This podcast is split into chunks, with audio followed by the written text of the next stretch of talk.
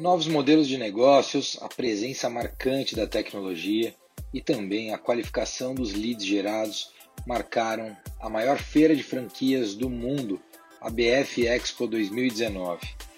Tudo bem, pessoal? Rodrigo Barros por aqui. Estou é, muito feliz em mais um Boali News, formato podcast, trazendo a minha percepção e também aqui os meus comentários sobre a maior feira de franquias do mundo. Primeiro, destacar a importância da Associação Brasileira do Franchising na profissionalização desse setor. Dar os parabéns aqui em nome do presidente André é, para toda a equipe da BF e para todos os profissionais que atuam na área do franchising. Estou muito feliz em poder ter vivido essa última semana.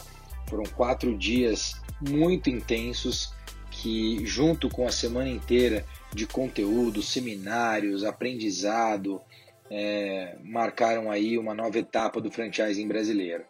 Vale destacar que eu acredito a feira ela acompanha esse novo momento de Brasil, porque ela trouxe, sem dúvida nenhuma, muita gente bacana com uma, uma perspectiva muito melhor do nosso país para dentro da feira. É claro que todas as redes de franquia, os franqueadores, fornecedores, bancos, parceiros que estiveram lá, é, eu acho que também vieram com essa ideia de que o Brasil está mudando e está mudando para melhor é, e com um otimismo bastante forte, em especial porque a gente vem aí de dois, três anos bastante difíceis, né? Eu quero aqui dar destaque a cinco pontos. No início desse nosso podcast, eu falei sobre modelo de negócio, tecnologia e a qualificação de lead. Eu acho que tem mais dois pontos importantes. É, primeiro, novos modelos de PDVs, né? Então, novos modelos, é, os shoppings, as redes de shopping, elas também perceberam a necessidade de inovar e elas estão trazendo é, não só shoppings, mas centros comerciais inovadores, né? E eu acho que vale ter esse destaque aqui, da mesma forma que o mundo corporativo, as torres corporativas, elas trouxeram é, novos modelos de negócios, elas trouxeram novos PDVs, né, novos pontos de venda. A própria Boalha é prova disso, quando a gente está agora já em quatro operações corporates é, eu acho que isso mostra o quanto esse novo modelo é importante, é interessante, mas é vale destacar também é, o que algumas outras redes de shopping estão fazendo e promovendo, e eu vou falar sobre isso. E além disso, falar sobre os novos mercados, né, novos setores que entraram para o mundo do franchising. Então, esse também é um ponto que eu vou comentar, tá bom? Vamos começar por modelos de negócios e canais de venda, né? É impressionante perceber como o mundo digital é, ele deixa de ser é, comentado, deixa de ser, na verdade, discutido e debatido e faz parte de forma intensa nesses novos modelos de negócio. Né? É claro que delivery todo mundo vem acompanhando, é um canal hoje de venda extremamente relevante. É, hoje na própria Boali já representa praticamente 15% do faturamento da rede. Né? O delivery já como um modelo de negócio muito importante, é, tendo aí um destaque é, no nosso negócio e é, no mundo de food service como um todo. É, e o delivery também vai, vai ter essa participação mais do que os food service. Né? Ele extrapolou o negócio de food service foi para o negócio financeiro, foi para outros setores da economia, como saúde, né, negócios na área de serviços também, é, participando bastante forte disso. São canais de venda que irão fortalecer, né? E aí você vai precisar entender a jornada do teu consumidor, obviamente vai entender o setor que você está posicionado da economia e dentro do teu setor explorar novos canais de venda além do PDV. Né? E é, é, muito interessante observar como as marcas já vêm fazendo isso e estão se preparando para novos modelos de negócio. Então, acho que esse é um destaque importante em relação à feira. Segundo, tecnologia é, e a real percepção aí de, de tecnologias já integradas ao PDV é, e tecnologias já integradas à vida do consumidor, né, fazendo parte da jornada do consumidor. E aí a gente pode falar, obviamente, do e-commerce, que é algo que já, já vem amadurecendo há algum tempo e hoje é algo bastante maduro. Né? Os totens de autoatendimento, é, a gente também está implantando esse sistema na Boali é, e tem algumas, alguns modelos de negócio trabalhando autoatendimento junto com vending machine é, e você, você tem uma opção maior de distribuição e de universalização do, daquele seu produto ou serviço a partir desses totens de autoatendimento. É, essa presença vem muito forte. Sistemas de self-checkout, né, onde o próprio consumidor ele faz a compra, seja pelo celular, pelo computador ou até pelo autoatendimento, e ele também faz o self-checkout, ou seja, ele mesmo conclui a compra dele e, e, pega o produto e vai embora. Né? A presença da internet das coisas, né, o chamado IoT, e o quanto isso também passa a fazer parte da jornada do consumidor, o quanto o consumidor vai ali estar tá interagindo com o relógio, é, com o tênis e que, enfim, outros é, wearables também que começam a fazer parte, né? Aqui ainda tecnologias, muitas tecnologias sendo testadas. Eu acho que as tecnologias estão até mais maduras do que o próprio mercado consumidor. Mas eu acho que o brasileiro tem um perfil de early adopter, né? Ele se adapta mais rápido a, a novos modelos de consumo e eu acredito que a internet das coisas vem cada vez mais forte aí no, no mundo do, do consumo.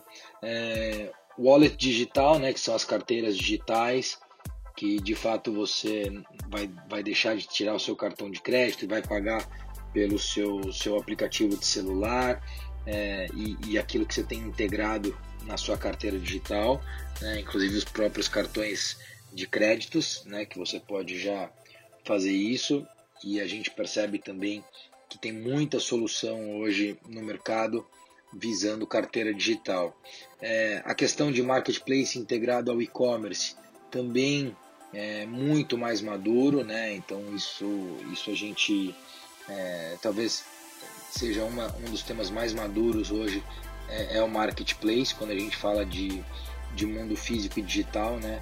Eu lembro que eu fui em 2010 já é, 2011, 2012 na NRF lá em Nova York, que é uma feira de varejo e que eu acompanhei é, naquela época o Omnichannel e naquela época o Omnichannel ele era muito mais comentado do que era uma realidade no mundo de consumo e hoje isso é uma super realidade, né?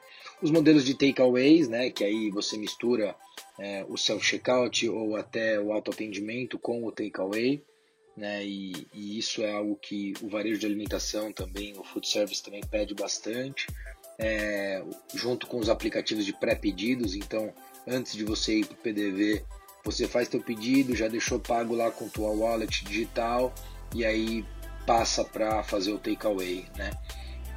A vitrine eletrônica, é, redes também do food service já tem isso como uma realidade né? E, e, a gente sabe que inclusive isso mexe até no próprio ticket médio das redes, aumentando o ticket médio, né?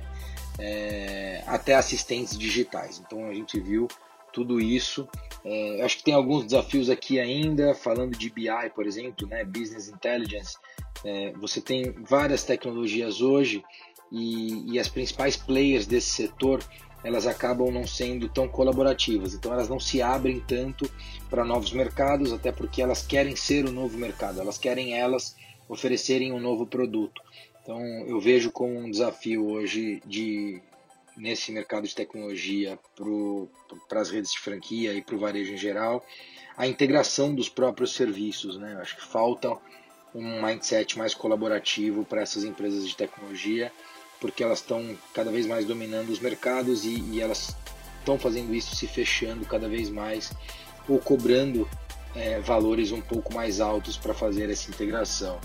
É, a gente tem as ferramentas de relacionamento com o cliente, justamente para participar mais ativamente da jornada do cliente, né? É, e a parte de business intelligence que eu falei, que é a área de gestão, de realmente integrar todos esses dados e fazer com que isso gere valor para o cliente. Né? Acho que mais do que gerar valor para as marcas e gerar valor para os pontos de venda, é gerar valor para o próprio cliente. Uma vez que você consegue gerar valor para o cliente, você consegue gerar valor é, para a tua marca e, e, para o varejo em geral. O ponto número 3, qualificação dos leads. Eu acho que aqui vale um destaque e vale dar os parabéns à Associação Brasileira do Franchise, porque de fato teve, é, eu acho que fez um golaço né, quando qualificou esses leads. Ah, acho que a gente conseguiu nessa feira. Eu já há, há, dois anos não ia na feira, então eu não fui em 2016, não fui, ah, desculpa, não fui em 17, não fui em 18 e voltei agora em 19. Fiquei muito impressionado com a qualificação de leads. É, o exemplo que a gente tem da própria Boali é que foi super legal para a gente. É, muita gente do sul vindo, então foi incrível perceber como o sul do Brasil está é, tá se abrindo aí é, cada vez mais, e essa feira mostrou isso né, para grandes redes. Né, e eu, a gente sempre teve um desafio em entrar mais no, na região sul do Brasil. E agora com essa presença que eu vi de um público hiper qualificado, desde jornalistas, é, gerentes é, de banco, gerentes de consultoras, gerentes de construtoras, gente com background muito legal, é, que vem de uma renda média bem interessante, querendo é, empreender, investir no mundo de franquias. Então, é, foi muito interessante observar isso. Né? O interior de São Paulo também muito presente, interior de São Paulo bastante presente. Muita gente de BH, muita gente de. Eu conheci, encontrei algumas pessoas de Brasília também, Goiânia, enfim. Então, centro-oeste, sul bastante presentes. É, e claro, sempre a gente acaba cruzando. Tivemos um lead muito bacana de Recife, por exemplo, então Nordeste também. Mas eu acho que vale observar a ideia de que o Sul pode começar a adotar cada vez mais grandes redes. Isso foi muito interessante. Então a qualificação do lead fica aqui registrado. É, outra questão, eu acho que são os shoppings, né? E aí a gente pode falar em novos modelos de PDV é, e uma movimentação dos chopeiros que é de começar a construir produtos que fogem do shopping tradicional. Então, que talvez venha mais na ideia de strip malls, que traga, na verdade, uma conveniência maior ao consumidor né, e que fuja daquele modelo tradicional de shopping. É óbvio que você traz para lá o, a, a, rede, cadeias de, de alimentação, traz também é, sistema financeiro, unidades de serviços, né? mas eu acho que é interessante observar essa movimentação dos shoppings que entenderam que às vezes é, que, que, existe mercado hoje para mais conveniência. Então, é, dentro dos bairros, né, em vez da pessoa sair do bairro dela e se dirigir até o shopping, talvez numa distância maior, ela vai ter uma opção de um strip center, um strip mall, coisas que fazem mais parte da vida da, do dia a dia do bairro ali e que trazem uma dinâmica diferente de consumo, em especial traz mais conveniência. É muito interessante então essa observação e, e fica registrado aqui. É, e por último, os novos mercados, os novos setores né, que eu vi participando, eu quero destacar o mercado de energia renovável. Né? Fiquei bastante impressionado com esse mercado e a presença que ele teve na feira. Né? Então, o negócio de energia renovável, é, o setor de energia renovável indo para o setor do franchising, né? É, usando o franchising como modelo de distribuição, achei isso muito bacana. É, telecom, saúde, novos serviços entrando, em especial finanças, que eu acho que vale destacar. É, então, novos mercados, novos setores entrando no mundo do franchising. E eu acho que isso ajuda na profissionalização do setor como um todo, é, e obviamente a, a, ocupa um espaço importante de distribuição e também, por que não dizer, de profissionalização dos serviços é, e de, de negócios que o Brasil deve viver. É, com isso, eu quero dizer que estou muito otimista não só em relação ao Brasil, mas também em relação ao setor do franchising, que cada dia mais se profissionaliza. Registro mais uma vez a importância da ABF, Associação Brasileira do Franchising, e agradeço e parabenizo o André e toda a sua equipe pelo trabalho que estão realizando.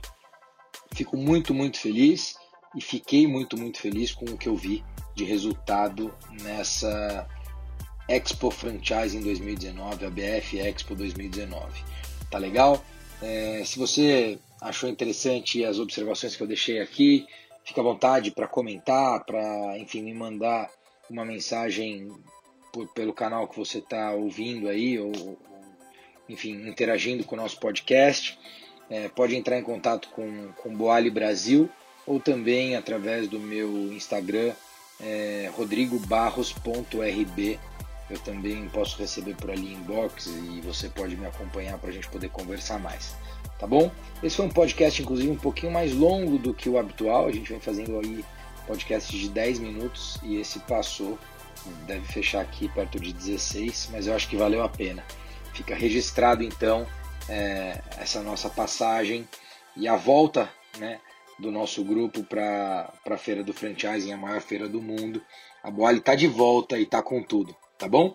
Um grande abraço para vocês. Se você gostou desse podcast, compartilha é, para levar a mensagem. Segue a Boali no Boali Brasil lá no Instagram e fica à vontade para entrar em contato no franquias@boali.com.br.